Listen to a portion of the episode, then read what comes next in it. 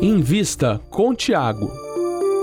O podcast de quem investe para quem investe.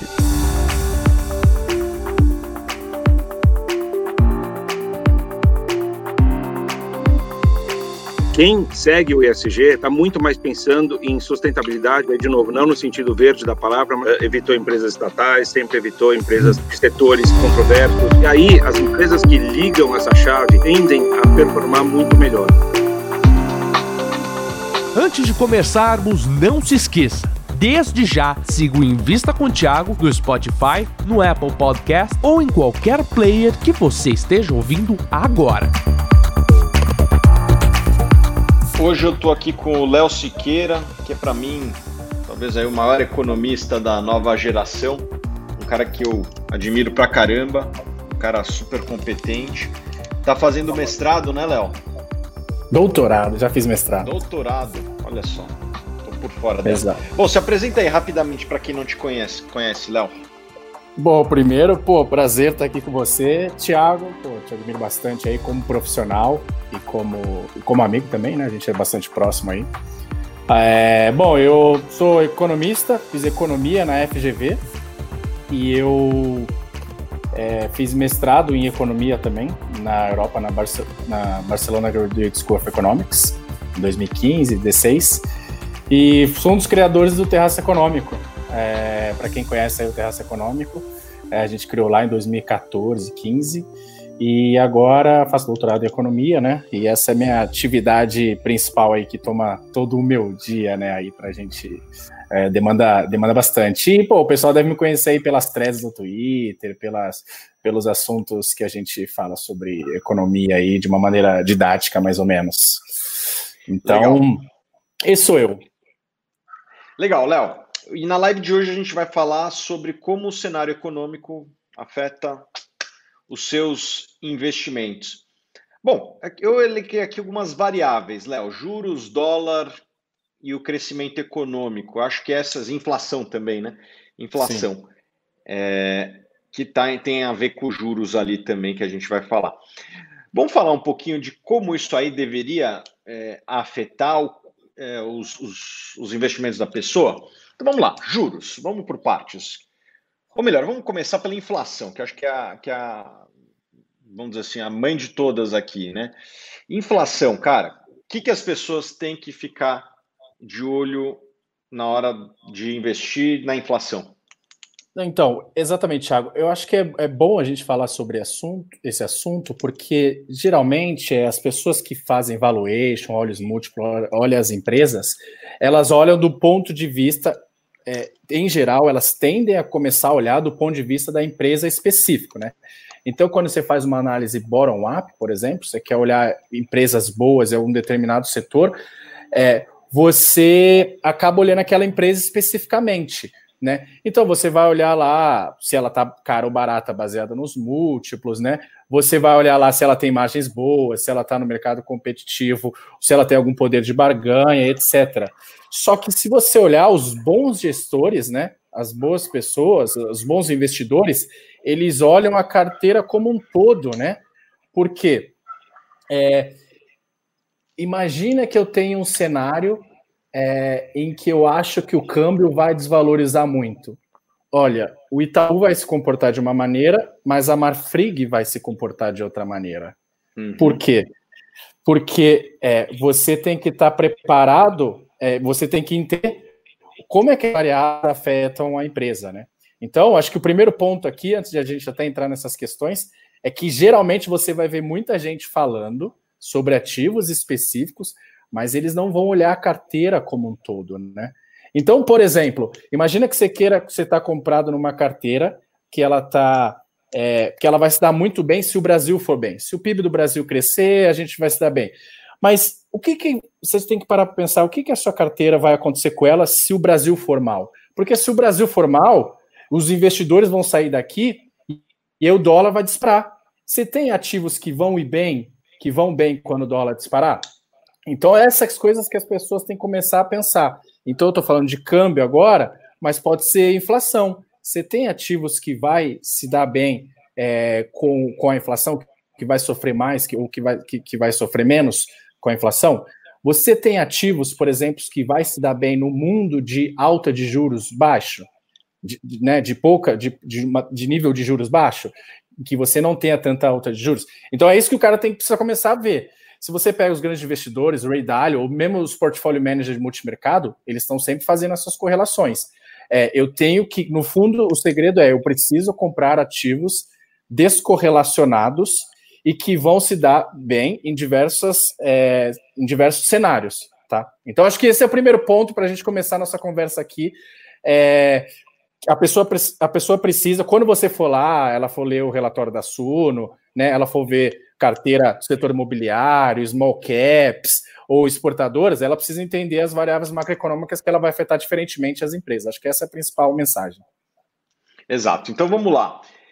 Como os juros afetam, na média, as empresas, e depois a gente pode falar de uma empresa muito alavancada e de uma empresa Exato. pouco alavancada, empresa de muito crescimento, empresa Exato. de baixo crescimento. Eu posso falar até um pouco mais de valuation se precisa da minha ajuda aqui. Mas como o, o, investidor deveria olhar Exato. os juros nos seus investimentos? Então, Excelente. Então, você pode até, você, por isso que eu acho que esses conhecimentos se complementam bastante. Você, eu já ouvi você falando em várias lives, em, em várias empresas que vão se beneficiar, por exemplo, é, de, de, juros mais baixos. Então, por exemplo, uma das coisas que você falou é exatamente essa: é empresas é, com alta alavancagem financeira. Então, se a empresa tem muita alavancagem financeira, significa que você tem uma queda na taxa de juros grande, significa que aquela, aqueles juros, aquela dívida dela agora vai ficar mais barata. Se a dívida dela ficar mais barata, ela vai ter uma despesa financeira me menor e aí você vai aumentar a margem dela, né? Então, é, esse é um dos exemplos. Eu tenho vários outros exemplos, por exemplo. É, eu tenho, por exemplo, setor imobiliário. Quando você tem um setor muito intensivo em capital, se ele tem que contratar capital, significa que é, agora o capital está mais barato. Então, vários projetos que não eram viáveis passam a ser viáveis. E aqueles que ele já tinha com capital, ele pode renegociar, etc. Então, por exemplo, esse, essa é uma das consequências. Outras consequências a gente olhar do ponto de vista do consumidor. Todo que, de, que, que depende do consumidor também acessar crédito, se você tem é, taxas de juros menores, significa que o consumidor vai poder pegar mais crédito pessoas já estão falando aí, é, é, JHSF, exatamente. Um dos setores que eu queria falar é imobiliário. E depois eu quero que você fale um pouquinho quais que são os que você vê aí, Thiago, os setores principais. Mas o que eu quero dizer é o seguinte: por exemplo, setor imobiliário, as pessoas precisam de crédito, né? É, é o crédito está altamente relacionado com a taxa de juros. Se eu tenho uma taxa de juros menor, as pessoas podem consumir mais crédito, né? Se o governo coloca mais crédito na economia, a taxa de juros tende a cair também. Significa que as pessoas podem tomar mais crédito. Então, agora, com crédito mais barato, as pessoas podem se endividar mais e elas vão comprar, por exemplo, mais imóveis. Então, o setor, o imobiliário, o real estate, ele tende a se valorizar. Então, esse é um. Agora, antes de eu pedir para você me falar mais alguns setores, que mundo que a gente está? E é essa parte que entra o macroeconomista. Agora a pergunta é: e aí, Léo, o que, que você acha?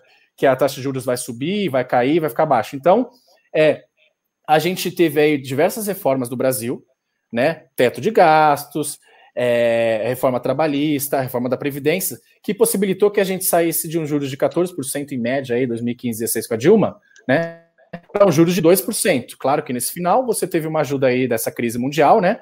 que um choque de demanda é, e as pessoas consumindo menos, ficando mais em casa, mas é, a, a, taxa de juros já vinha vindo em uma queda bastante grande. E agora, com a inflação controlada, entrou em pauta essa semana aí que a inflação está um pouco alta, né? Mas com a inflação controlada, pelo menos nos níveis anteriores, isso significa que a taxa de juros vai permanecer baixa por um longo período de tempo. Então a gente pode esperar para 2020, 2021 que as taxas de juros permaneçam baixas. Isso significa que as pessoas vão ter mais crédito para consumir, as pessoas vão poder consumir mais. Tanto linha branca, etc., tudo que depende de crediário, e aí você pode entrar nas varejistas, quanto na, no setor imobiliário.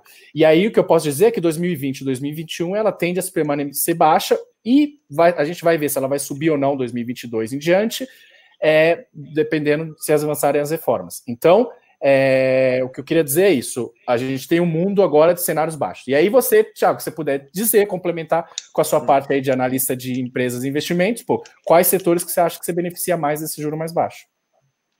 Bom, vamos lá. É, setores de muito crescimento, por quê? Na hora que você traz os fluxos futuros a valor presente, é, essas empresas tendem a ter uma, um valor maior, né? Aquele fluxo lá em 2050, na hora que você traz a, a valor presente, num juros baixo, ele tem mais valor presente do que se o juros fosse alto. Então, empresas de crescimento vão se beneficiar bastante. Não é à toa que a gente está vendo aí os primeiros unicórnios brasileiros nos últimos anos, né? Por quê?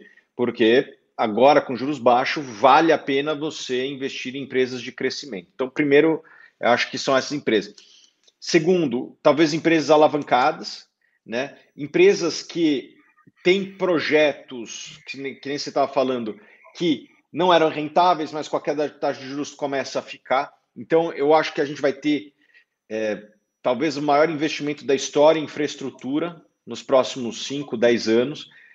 Por quê? Porque os juros estão baixos, as pessoas físicas que têm o seu estoque de capital vão comprar ações estão comprando ações, estão financiando a infraestrutura do Brasil. Só para dar um exemplo, a, a Rumo né, fez, levantou centenas de milhões de reais nos últimos dias. Para quê?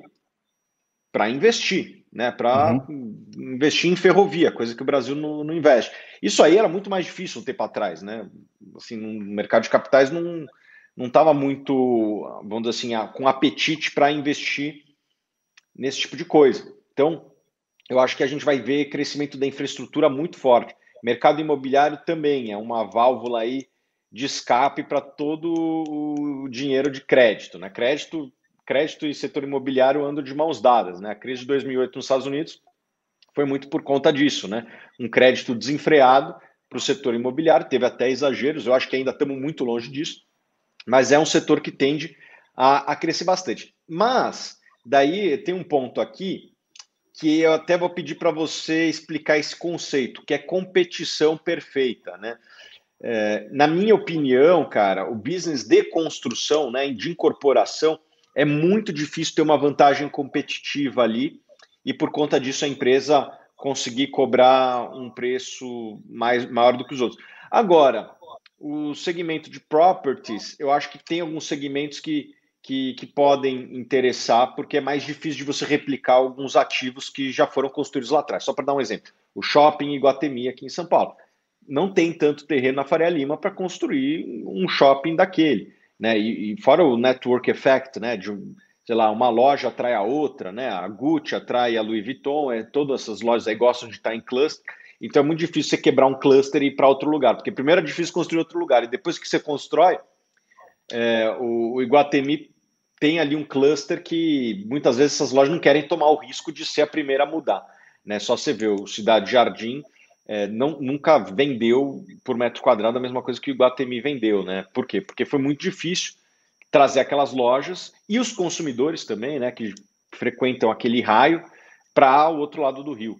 Então, é, gostaria que você explicasse um pouco esse conceito. Só antes, Léo, lembrando que a gente está com um curso aqui de economia que você está ministrando e vai explicar vários desses conceitos. Tá com o link aqui na descrição. Quem está nos vendo no Instagram tem link no Stories lá, tá bom?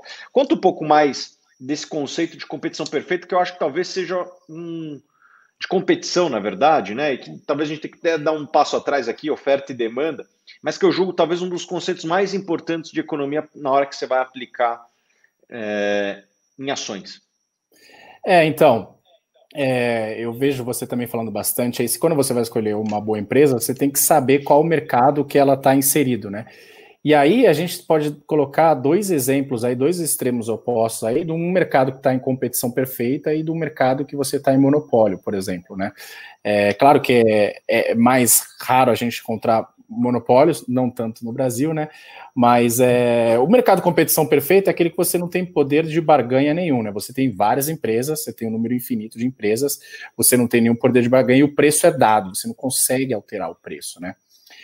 E o mercado monopólio é quando só existe você, e aí você consegue é, influenciar no preço, porque é você que vai controlar é, a oferta de bens, né? Então, a gente, o caso, um dos casos mais claros aí que a gente pensa é a Petrobras, né?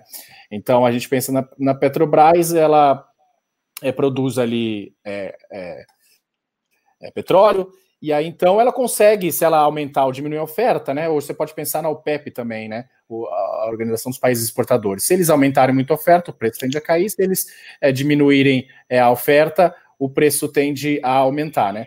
Então, é, o, o que acontece é que mercados que empresas que estão em mercado monopolistas, ele tendem a ter um poder de barganha maior e eles vão sofrer menos é, com a competição, até porque não tem. Só que a gente tem um nesse meio termo aí, a gente tem, por exemplo, o mercado oligopólios, ou mercados com produtos diferenciados. O que acontece? Tem empresas que elas estão no mercado competitivo, mas ela consegue diferenciar o seu produto. Então, se você pensar, por exemplo, na Apple, a Apple não toma como o preço do iPhone como dado, né? Diferente da Vale que a Vale ela toma o preço do minério de ferro como dado. Por quê? Porque é uma commodity, né? Commodity é aquilo que é igual para todo mundo. Se, se a Vale vender mais caro, eu compro do outro, né? E aí eu compro do outro, eu compro do outro. Então você vai no preço mais baixo, porque o produto é, é o mesmo, né? Então, é, já a Apple, por exemplo, ela está num, num, mercado que ela tem um produto diferenciado. E o que quer dizer isso? Que ela consegue diferenciar, então ela tem um poder de barganha. Toda empresa que tem um produto diferenciado, ela consegue ela tem um poder de barganha melhor, ela consegue margens maiores. Então, como você falou, o setor imobiliário muitas vezes é um mercado competitivo, né? Você não tem um poder de barganha ali, porque dificilmente a pessoa vai comprar uma casa, vou comprar isso aqui porque é da Cirela ou porque é da Trisul. O que acontece é que eles estão inseridos às vezes em mercados diferentes, mas você não compra a marca. Diferente uma das poucas pessoas que conseguiram diferenciar o produto é o Donald Trump, né? Que ele colocava Sim. um T ali em cima, e aí ele colocava um T em cima, então as pessoas queriam estar no Trump Tower, né? Então, diferente. Mas toda vez que você consegue é, verificar que a empresa tem um produto diferenciado, ela vai ter um poder de barganha maior, e aí ela vai estar, tá, ela, ela vai conseguir margens maiores por causa disso, porque ela consegue alterar. É, o preço, ela não fica, ela não sofre tanto com a competição no mercado. Ela sofre, claro, porque ela não é monopolista, ela tem outros competidores, mas ela consegue. E toda vez que você identificar isso nas empresas, é, você consegue é, ver empresas é, mais sólidas, né? Então, é, a, a, Apple, como eu falei, a própria Samsung, né? São empresas que ela consegue diferenciar os produtos. Agora, Thiago, é, eu queria falar mais, só mais um pouquinho ali, continuando naquela parte que a gente falou do. Que eu vi que tem, tem gente, tá muito gente perguntando sobre o câmbio, e a gente falou hum. sobre os juros, e eu queria falar um pouco sobre o câmbio. É... Fala, por e aí, favor, e aí... cara. Eu, eu, eu vou falar um pouco da minha visão de câmbio. Eu acho impossível prever câmbio. Não, Mas... exato. E, é isso que eu quero. Eu também, se você pergunta assim, é uma pergunta para o economista, quanto que, quanto que vai estar o câmbio? Eu não faço a mínima ideia. Eu não faço a mínima ideia. É, eu sei dizer correlações entre eles. Então, eu sei que se o Brasil for mal, o câmbio vai subir. Isso eu tenho certeza que vai acontecer. Eu sei que se os investidores saírem correndo, o câmbio vai subir. Eu sei que se a taxa de juros cair muito, o câmbio tende a subir também. Por quê? Porque Imagina que o investidor ele pode comprar um título do governo americano ou ele pode comprar um título do governo brasileiro. Se o diferencial da taxa de juros é muito grande, se o juros é lá é 1% e aqui é 15%, opa, vale a pena investir no Brasil, porque o Brasil tem um risco maior e tal, mas só que o Brasil vai me pagar mais. Opa, a partir do momento que o diferencial diminui, então a taxa de juros é, vai caindo aqui e o diferencial diminui, os investidores já não têm mais tanto incentivo para comprar título, título do governo brasileiro, né? Porque para que, eu vou correr um risco maior, sendo que o, o, retorno é quase o mesmo? Então, o que acontece é que lembra, a gente estava falando de juros lá no início, e agora, se a gente está falando que é, a gente tem uma taxa de juros menor, 2%, o diferencial dos do juros com o americano diminuiu, né? Diminuiu antes lá. Estava 14 contra 2, agora está 2 contra 0, quase. Então, esse diferencial por isso que a taxa de câmbio desvalorizou. Claro, tem vários motivos, nunca é uma causa só, mas por isso que a taxa de câmbio desvalorizou. Por quê? Porque agora a gente está no mundo em que a gente tem um fiscal melhor no Brasil e a taxa de juros menor, por consequência disso. Então, o câmbio desvalorizou. Se o câmbio desvalorizou, aí quais você tem que pensar em quais empresas é, vão se dar bem nesse setor. Então, por isso que, é, que a gente falou lá início que é importante a pessoa saber como as variáveis estão relacionadas. Então, inflação menor significa o quê? Taxa de juros menor. Taxa de juros menor significa o quê? Tudo mais constante, vamos dizer aí, ceteris paribus, né? É, significa câmbio maior. Então, esse é o mundo que a gente está vivendo. Se a inflação disparar, os juros vai disparar para controlar, colocar a inflação na meta, e aí o câmbio vai tender a se apreciar, ou seja, mais, vai voltar a ser mais interessante para o investidor a colocar o seu dinheiro aqui. Então, essas correlações que as pessoas têm que entender. E tem a balança comercial também aí no meio, né? Balança comercial, balança. Quais são as balanças aí que existem? É, o principal aí é, é, é, a balança comercial, né? Que, bom, nada mais é do que os produtos, é, que é a quantidade de produtos, né? O valor nominal que seja exportado menos, menos importado, né? Então você tem, se você vai ter um déficit aí, se a gente começar a exportar muito. Então, por exemplo, num cenário em que eu tenho um câmbio muito desvalorizado, vale muito a pena para o investidor estrangeiro para ele, para o investidor estrangeiro, não, para as pessoas comprarem produtos brasileiros, porque antes ele tava, dólar estava um para um, e agora está 4 para 1, o poder de compra dele aumentou quatro vezes. Então você tende a ter é, uma, uma, um superávit na balança comercial, né? E o, o oposto também é verdadeiro. Se você tem é, agora o câmbio apreciou muito, já não fica mais tão interessante para ele comprar do Brasil. E aí você tende a ter um déficit na balança comercial. É muito interessante para a gente importar e é menos interessante para a pessoa exportar. Por isso que é, a gente está vendo recorde de superávit é, prima, é, primário, não, superávit na balança comercial. Por quê? Porque as pessoas é, agora tá, tá, muito interessante para o gringo, né? Vamos chamar assim, é, comprar é, produtos brasileiros. E aí entra lá de novo na carteira que você tem que olhar quais são as empresas exportadoras que vão se dar bem. Então, por exemplo, é, Suzano é uma empresa que se dá bem quando aumenta o dólar. Marfrig também é uma empresa, porque grande parte das vendas delas é no exterior. No exterior. Hum, então, vale. essas conexões vale também. Também vale, se, obviamente, tem que analisar caso a caso, né? Tem que analisar caso a caso também. Por exemplo, a Embraer é uma empresa exportadora, só que o mundo está parado, né? Em termos de viagens e tal. Então, é, é uma empresa que, se não, se, se não tivesse uma pandemia e e as pessoas estivessem tendo vida normal, provavelmente estaria tendo um belo lucro. Só que a mercadoria dela não tem comprador no momento, né? Então, a Embraer, apesar de ser exportadora, uma importante empresa brasileira exportadora, infelizmente, não sei nem o termo. Não, como é que a gente pode explicar isso, o que está acontecendo com a Embraer em termos econômicos, Léo? Você diz o quê? De ah, de não ter demanda? demanda pelo produto, pelo produto dela por uma questão conjuntural. Eu não acho que Sim. é estrutural, as pessoas nunca mais vão viajar, as viagens já estão voltando em vários lugares do mundo. Né? Na China já já já está, se não me engano, já até superou o, o teto anterior. A vida já voltou ao normal por lá e acho que é, vai voltar ao normal em algum momento no Brasil e no resto do mundo e a gente vai voltar a viajar, viajar, é. a necessidade humana. Mas nesse momento ninguém quer. Está tendo um choque, choque de demanda aí é, no mercado de, de aviação, exato. Ninguém vai comprar avião nesse mundo aí. Então, é, é um choque de demanda forte aí. Uma das que mais está sofrendo, né? as, as, aéreas e a Embraer, né? Que faz avião. E, com a Bombardier. E talvez até um choque de um choque de oferta também, né? Tem um choque de demanda, as pessoas estão querendo menos viajar, e imagino que deve ter muita gente querendo vender avião por aí, né? Porque, por exemplo, sei lá, as, as companhias aéreas certamente. É, as que entrarem em recuperação judicial, falência, agora elas vão se desfazer dos aviões aí e tal, e elas vão comprar. E aí você tende a querer comprar um usado e não novo, né? Se tiver um preço é, bom. Então você tem menos demanda e mais oferta. Olha só o, o problema Exatamente. que está a indústria de aviação aí. Exatamente. Isso, Exatamente. isso, cara, é um dos conceitos mais importantes de economia: oferta e demanda. Qual outro é. conceito que você julga importante, Léo? Um outro conceito que eu julgo muito importante que as pessoas não olham é custo de oportunidade. Esse é um Putz, conceito. Fala disso, cara, porque isso aí talvez seja um dos maiores males do Brasil. Eu vou, eu vou até fazer um, um adendo aqui antes de você falar sobre isso aí. Mas eu já fiz cálculo e o que o brasileiro deixou de custo de oportunidade na poupança na última década foi mais do que foi roubado durante o petrolão do brasileiro.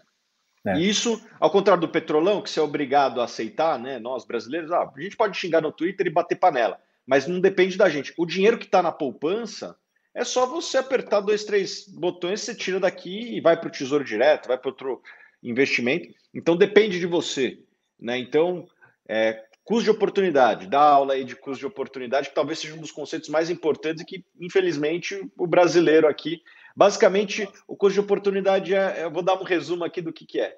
Quem sim, não sim. sabe acaba ficando pobre e quem, quem, quem sabe acaba eh, lucrando em cima de quem não sabe o que é. Exato. É, não, é, custo de oportunidade é, é tudo que você é, deixa de fazer por estar tá tomando determinada atitude. Então, por exemplo, é, quando você é, quando você vai colocar o dinheiro, por exemplo, é, na poupança, imagina que você pudesse colocar ele no, no índice Bovespa, né? Você está abrindo mão de colocar ele no índice Bovespa, né? Eu tô, tô falando índice Bovespa para não falar nenhuma ação especificamente. Mas é, você tem que sempre pensar, não é só porque você está ganhando algo que, que, que você está bem naquela situação. Não, você poderia estar ganhando mais, né? Então, cuja oportunidade é tudo aquilo que eu poderia estar fazendo, mas não estou fazendo porque eu estou tomando é, essa ação aqui, né? Então, por exemplo, é, se, eu, se eu pego 10 mil reais é, e vou ganhar e vou comprar um carro, eu vou, eu vou até sair um pouco do mercado financeiro do mercado financeiro de investir. Se eu pego 10 mil reais e vou comprar um carro, não existe carro 10 mil reais, mas enfim, vamos para facilitar o número. 100 mil reais, tá bom. Se eu pego 100 mil reais e vou comprar um carro, aí eu falo assim: ah, o meu carro desvalorizou 20%, eu só perdi 20, é, 20, 20 mil reais. Não, você não perdeu só 20 mil reais, você perdeu 20 mil reais, mais o quanto você estaria ganhando se aquele dinheiro tivesse investido em algum outro lugar. Vamos supor que você tivesse é que agora não dá nem graça fazer é, cuja oportunidade com o título do governo, porque paga tão pouco, né? Mas enfim, uhum. você está perdendo ali um título do governo pós-fixado, vamos falar que ele rende a Selic, você está perdendo 2, 3% ao ano. Então você está perdendo 20% mais 2, 3% ao ano. Então, é tudo aquilo que você está deixando de fazer porque você está tomando sua determinada atitude. Então, não é de novo, o principal, a principal mensagem é essa. Não é só porque você está ganhando algo que você é, está que está dando certo. Teria que ver o que você é, estaria ganhando tomando outra decisão. Deixa eu dar um exemplo aqui de política pública que eu acho legal também. Por exemplo, você fala assim: ah, o dinheiro do, investido no BNDES em algumas empresas deu retorno. É, o, o, governo ganhou, investiu 100 milhões e ganhou 110 milhões. Não, mas você teria que ver o que ele teria feito tomando outras atitudes. Então pode ser que ele ganhou 10 milhões, mas poderia ser que, por exemplo, investir na educação das crianças, né, na educação primária, na primeira infância, o PIB do Brasil subiria no longo prazo muito mais do que isso. Então foi uma decisão ruim. Você alocou mal os seus recursos. Então você tem que sempre pensar: ah, o que, que eu faria se eu não estivesse fazendo isso que eu estou fazendo com o meu dinheiro, com o meu capital? O que, que eu estaria fazendo que eu, que eu estaria ganhando também? E aí sim, se a conta for positiva, aí sim você tomou uma boa decisão. Se a conta foi negativa, Aí você tomou uma má decisão. Exato. Isso aqui a gente pode trazer para o lado das empresas também, né? As empresas têm custo de oportunidade. Ela lucrou, tem lá um caixa que ela lucrou, sei lá, um milhão de reais. Ela pode fazer algumas coisas. Ela pode crescer, investir em novas plantas, novas lojas, enfim, no seu próprio crescimento. Ela pode comprar um concorrente, segundo, né? Comprar um concorrente.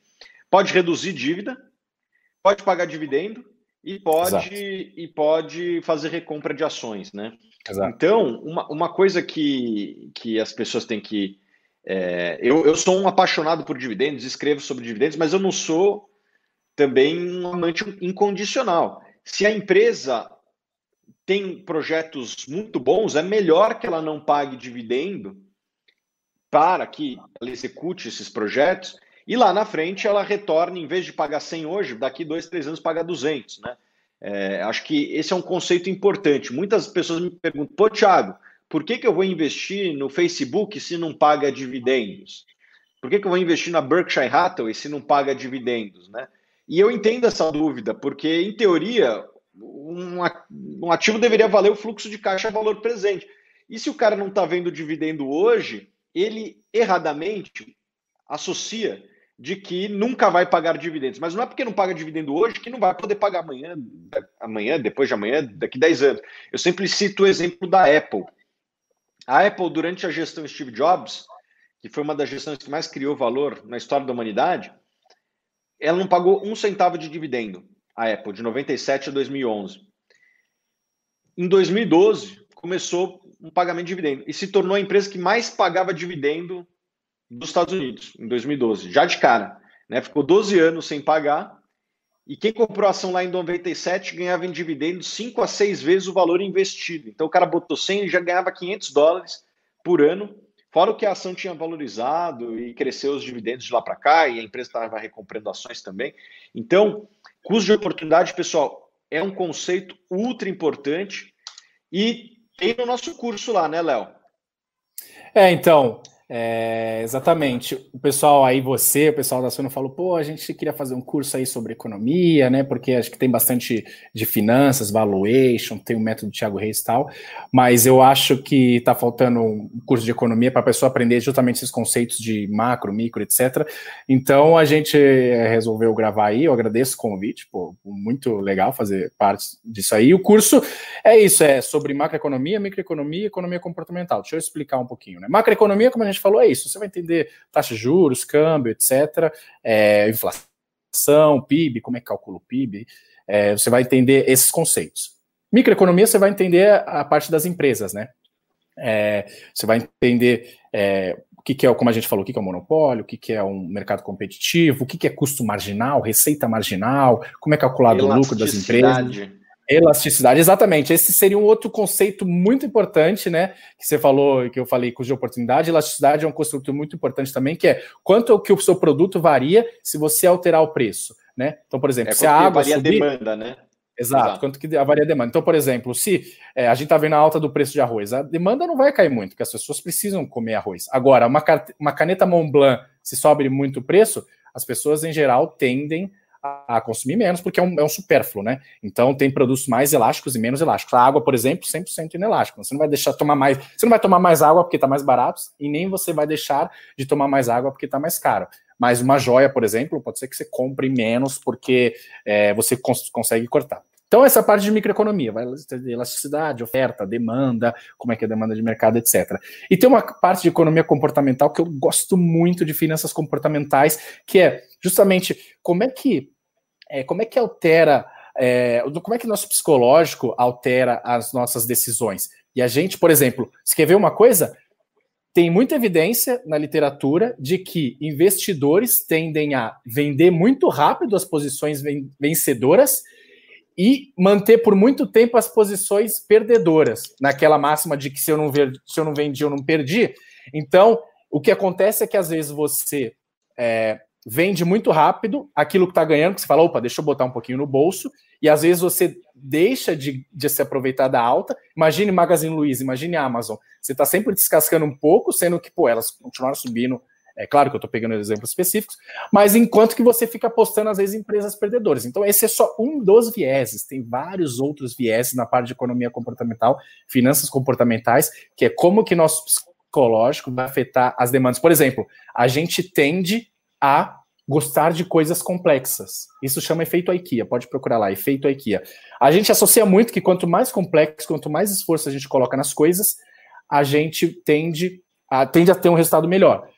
É, e por isso que as pessoas gostam muito de opções complexas, estratégia ombro, cabeça ombro, butterfly, não sei o que, e não necessariamente o resultado é melhor. Então, entra aquele, aquele conceito de custo de oportunidade, que é: será que o que eu estou fazendo está ganhando do Ibovespa?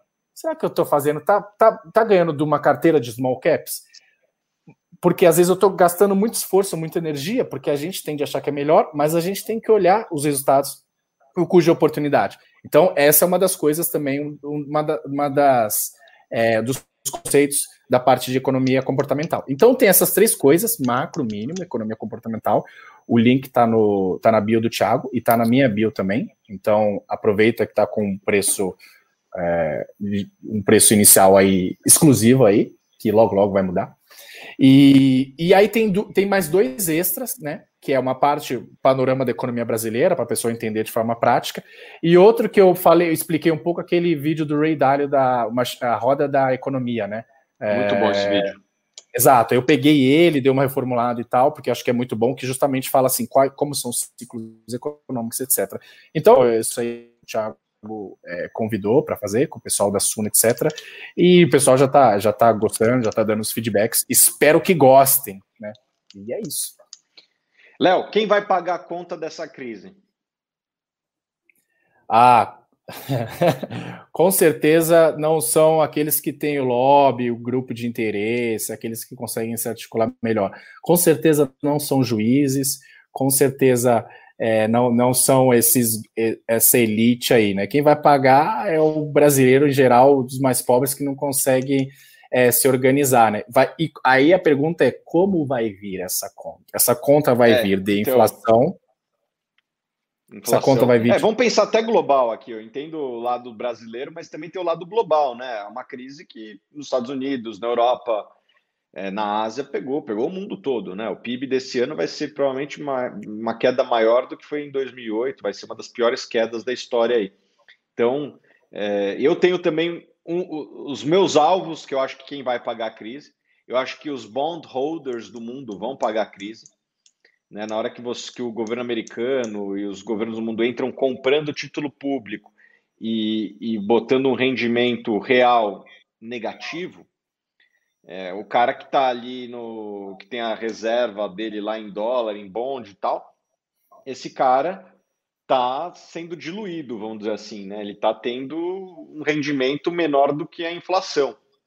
Então ele, para mim, é um dos caras que vai pagar conta, os bondholders do mundo. O que, os, o, que o, o que o Fed está falando é corram risco, saiam daqui. Né? Não sei se você concorda é. comigo. E estão fazendo todo tipo de impressão digital que cria, hoje em dia, tem uma curiosidade, né, Léo? A inflação ela se dá mais em ativos do que, vamos dizer assim, no arroz e feijão, né? É, tem talvez um efeito Amazon aí que o pessoal fala muito, um mundo com inflação mais baixa aí, que é, como você tem tudo online, é muito fácil você comparar os preços, você gera uma competição maior, mas tem um pouco do Piketty aí, que ele falou justamente que é, a taxa de crescimento do capital, da remuneração do capital, em alguns determinados momentos acaba sendo maior do que a, a remuneração do trabalho, né? Então, é, a gente pode ter visto, a gente viu isso. Ora, o PIB nada mais é do que a renda. Se o PIB caiu, a renda caiu. Então, o PIB do Brasil vai cair 5%, 5% significa que a renda do brasileiro, a renda média, caiu 5%. Alguns mais, outros menos. Mas se você for ver, a Bolsa, ou a, a, a, o Ibovespa, ou o SAP, ele não caiu tanto né? É, pelo contrário, atingiu máxima novamente. E se você está investido, se você está comprado lá, é, significa que você é, teve um rendimento bom. E vamos lembrar que bolsa é preço. E se é preço, se você tem inflação, significa que você está protegido razoavelmente contra alta nos preços. É, lembrando então, que quem causa inflação são as empresas, né? É, exato. Na verdade, tem vários efeitos de inflação, né? Tem putz, teorias e mais teorias. Lógico, o governo consegue fazer impressão de dinheiro e gerar. E, e, obviamente, que esse dinheiro, na hora que entra na economia, vai entrar nas empresas e elas vão, de certa forma, aumentar os preços delas. Então, quem criou a inflação aqui? Foi o governo ou foram, foram as empresas? E daí tem. Daí já teve todo tipo de artimanha que o governo tentou fazer, né? Imprime e tabela preço. Daí, cara, gera o que, que aconteceu aí na, na, na, Venezuela, né? Que, pô, se eu não posso aumentar preço, a minha mercadoria aumentou de preço, mas eu não consigo comprar, não consigo repassar. Daí acontece essa esvaziamento das prateleiras que já teve no Brasil no passado, né? inflação no Brasil, muitos aqui são mais novos, né? Eu não cheguei a viver essa época, né? Eu tenho uma vaga memória, eu tenho 34 anos. Então a inflação no Brasil ela acabou lá em 94 com o Plano Real e assim, acabou perto daquela inflação que a gente via no passado. Né? Então eu não cheguei a viver isso, mas é, com certeza, se você fizer esse curso aí do Léo, você vai entender mais desses mecanismos aí de macro e microeconomia que eu acho que são fundamentais para, para o investidor, pelo menos, entender, né, Léo, as correlações. Fazer previsão é muito difícil, Exatamente. mesmo porque, mesmo porque tem um imponderável, né? Estourou um vírus lá numa cidade na China. Né? Exatamente. É, esse tipo de coisa existe, é imponderável. Eu acho que nem os melhores economistas conseguem prever esse tipo de, de coisa. Mas você consegue saber que quando acontece este evento, o que, que vai acontecer Exatamente com juros, com câmbio, com, com inflação, eventualmente, e como construir uma carteira, vamos dizer assim, preparada para o pior. Né? Vamos sempre torcer para o melhor, mas preparados para o pior. E eu acho que quem fizer oh, esse curso com é muito é, exatamente isso. Exatamente isso. Exatamente isso. Então, por isso, uma coisa é você, você precisa entender valuation, você, obviamente, fluxo de caixa descontado, múltiplos. É, pô, eu tive isso na, na, na GV na minha graduação e gosto. Eu, eu não falo tanto, mas, pô, eu, eu, obviamente, eu trabalhei já um pouco com M&A, é, trabalhei no Investment Banking do Itaú BBA também, por um curto período de tempo.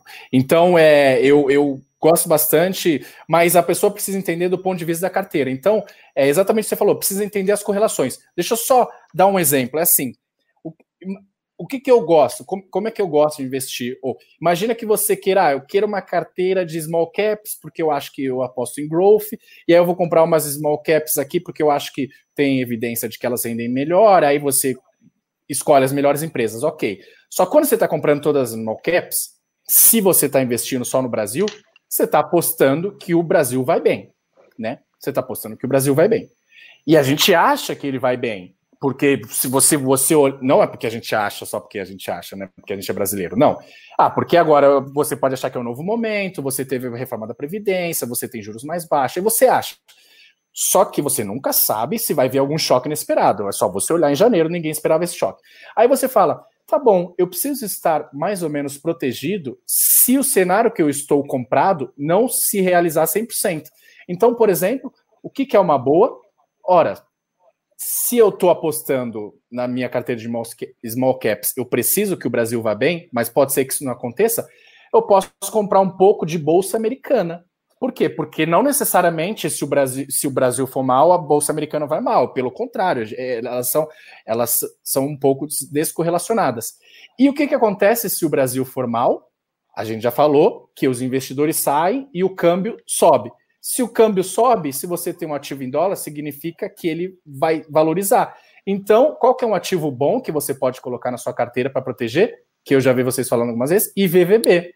IVVB eu gosto bastante por causa disso, porque você está comprado em bolsa americana e protegido pelo dólar. Ou seja, se o Brasil for mal, você pode continuar ganhando do lado do SAP e você pode continuar, você pode ganhar porque o dólar vai disparar. Então, olha só, sua carteira está descorrelacionada e você está você tá, tá diminuindo, você está aumentando o Sharp dela, né? Ou seja, o seu, se a sua volatilidade diminuiu e você aument, é, manteve ali o retorno mais ou menos, significa que você está aumentando o Sharp. Isso é ótimo. Agora, pensa bem, você fala assim, tá bom, se, se o Brasil for mal, eu estou protegido, mas imagine que tem uma crise grande que pegue todo mundo. Que, que acontece? Eu estou desprotegido. Opa, então talvez pode ser interessante você pensar algum outro ativo correlacionado com tudo isso. Por exemplo, não vou falar que só, só tem esse, mas é uma das opções, é você pode comprar um fundo de ouro dólar, por exemplo. Ou alguma coisa de real estate. Porque um fundo de ouro dólar, é, o que, que vai acontecer? Você vai ganhar na parte do, do ouro, vamos assumir, não é sempre que acontece, mas vamos assumir que quando você tem uma crise mundial, tem um flight to quality, as pessoas correm para o ouro, então vamos assumir, não é sempre isso que acontece, mas aconteceu agora, e se tem uma crise mundial, as pessoas vão sair dos emergentes e elas vão correr para os países seguros, Estados Unidos, é, Europa, Inglaterra, etc. Então, olha só como você montou sua carteira. Você tinha sua carteira de small caps, e aí você viu as empresas melhores tal, mas você comprou um pouco de VVB, porque os Estados Unidos vai continuar indo bem, porque a gente acredita é, na, na, nos fundamentos da economia americana, e ele está dolarizado, e se tudo isso der errado, pode ser que você ainda tenha proteção um pouco do ouro dólar, ou outra proteção, e aí se você quiser depois falar também, pode ser, mas Entendeu como é, é, muito diferente da pessoa analisar simplesmente um ativo, eu vou analisar só via varejo, etc., e ela está olhando uma carteira. É isso que os grandes portfólio managers, Ray Dalio, as próprias pessoas aqui no Brasil, aí fora, é, Warren Buffett, eles olham a carteira como um todo e dando chance para você estar tá errado assim, eu não quero estar certo sempre. Eu preciso apenas, eu preciso trabalhar com probabilidades, uma distribuição de probabilidade e, com, e me proteger em eventos de cauda. E assim você não vai você não vai morrer, porque mercado tem todo dia. Conhecimento sobre economia é essencial para o investidor que busca resultados. Entenda a relação entre a economia e os seus investimentos no curso online Fundamentos da Economia com o economista mestre em Barcelona, Leonardo Siqueira. No link da descrição deste podcast.